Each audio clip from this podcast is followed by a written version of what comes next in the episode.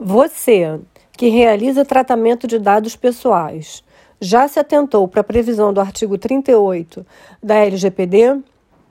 Pois muito que bem. O que, que consiste esse relatório de impacto, o qual a Autoridade Nacional de Proteção de Dados pode solicitar a você para que o apresente, lembrando do prazo de 48 horas úteis, diferente do regulamento europeu, que estabelece o prazo de 72 horas. Eu sempre costumo fazer uma analogia de que esse relatório de impacto ele é uma fotografia do seu estabelecimento. Ele vai descrever os tipos de dados que você coleta, qual o tipo de metodologia que você utiliza para garantir a segurança da informação ou ao menos mitigar os riscos adotados.